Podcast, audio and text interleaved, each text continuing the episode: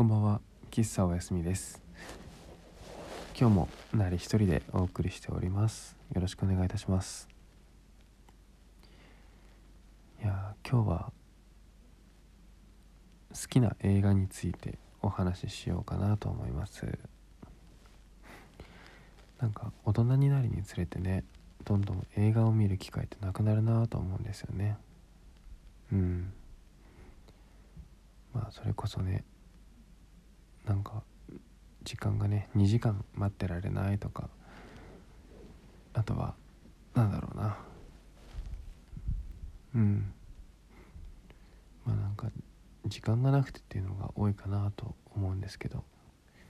でもやっぱ映画っていいっすよね。うん。僕はいまだにね映画見たりとかすごい好きですね。はい。まあそれで僕のね、うん、好きな映画をねちょっとずつ紹介していこうかなと思います。えー、まあダントツでね好きな映画が実はあってもう1ヶ月に1回か2回は絶対見るようなねそんな映画があるんですけどまあすごい有名な映画でね、うん、これかいっていう感じもしますけどぜひぜひ改めて、ね、みんなね何回か1回ぐらいは見たことあると思うんですけどね。はい、えー、今日の映画の紹介は「スタンドバイミーです。いやダントツで好きですね。うん。もうあのね世界観も好きだし俳優たちも好きだしお話も好きだしなんか言葉の選び方とかねそういうところも好きで。何一つもう自分にとって嫌いなものがない映画の一つですね。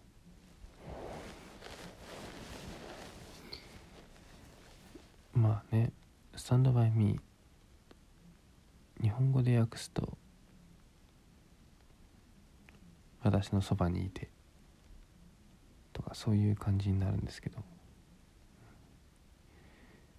やっぱ名前がいいっすよね。なんか僕の好きなものの共通であるものとして、まあ、名前がすごいいいっていうのがよくあるんですけど、まあ、なんか決まったようなね名前が好きっていうわけではなくてなんかま直感でね結構あいい名前だなとか思うんですけどスタンドバイミーはもうダントツですね。はい。まあ軽く説明をするとまあ少年たちがね中学校に上がる前の休みの間に、まあ、みんなそれぞれバラバラのねところに進学していったりするんですけど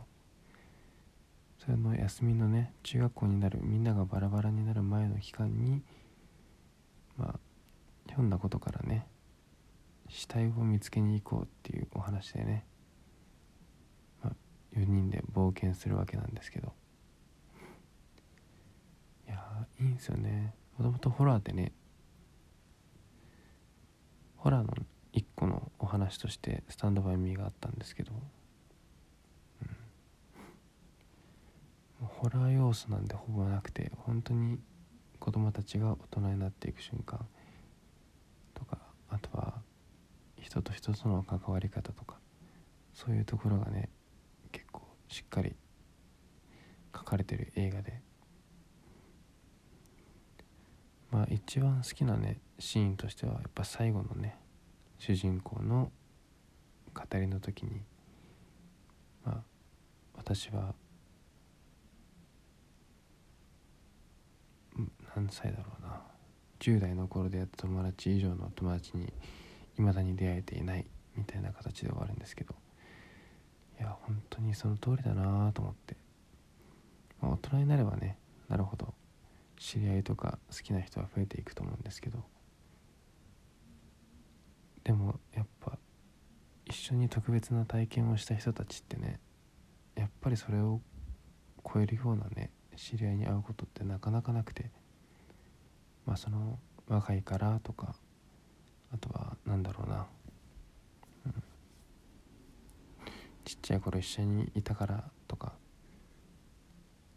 何かを一緒に乗り越えていった友達ってね意外とね大人になるにつれてなかなか会える機会がなくて。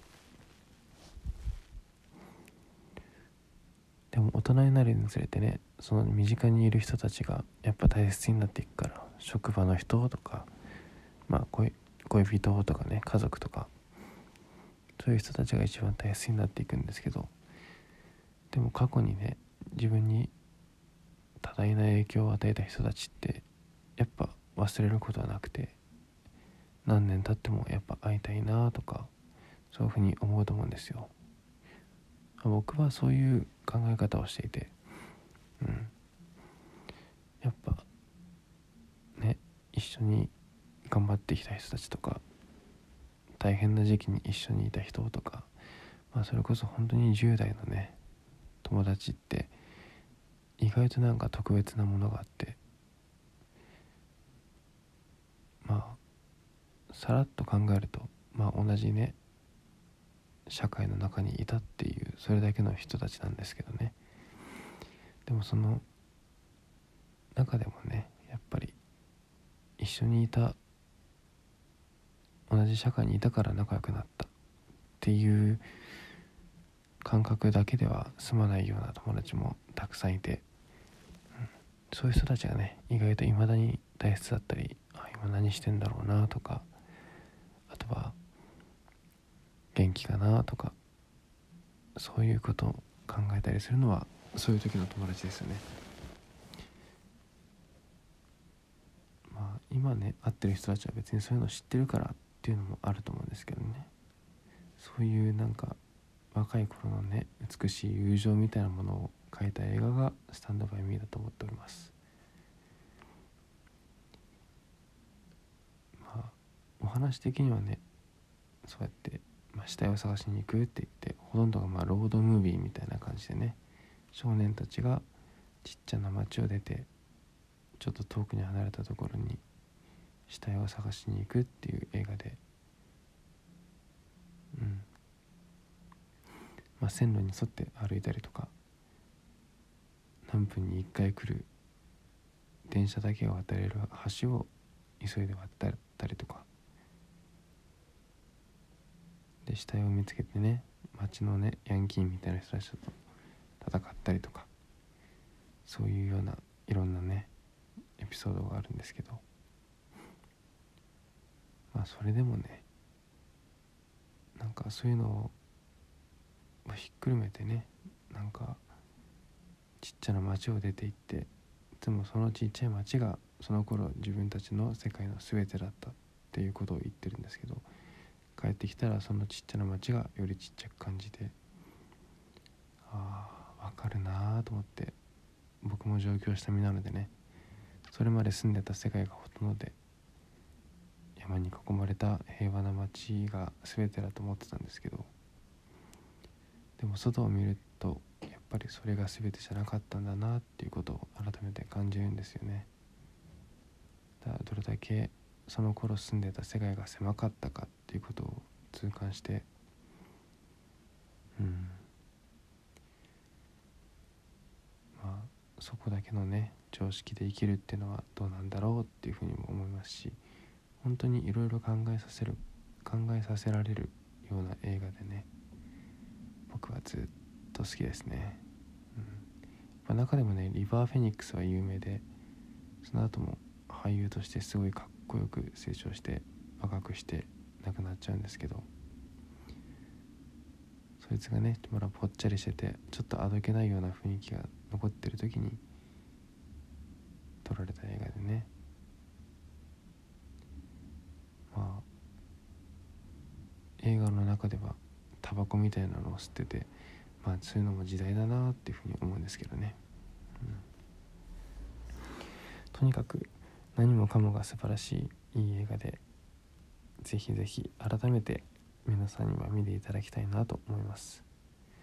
まあネットフリックスとかねやってる方はねそこに載ってるんでぜひそちらから飛んでもらってない方はもう伝えでレンタルしましょう。それくらい僕はいろんな人に改めて見てほしい映画だなと思います。隠されたね。いろんなエピソードの中にね大切なことがしっかり書かれててそれを読み解くのも楽しいし、まあ、少年たちが頑張ってる映像を見るのはやっぱポジティブな気持ちになれるのでぜひぜひ今だからこそ見てほしい映画「スタンドバイミー」です。よかったらこの後ネットフリックスなどで見てみてください。それでは。おやすみ。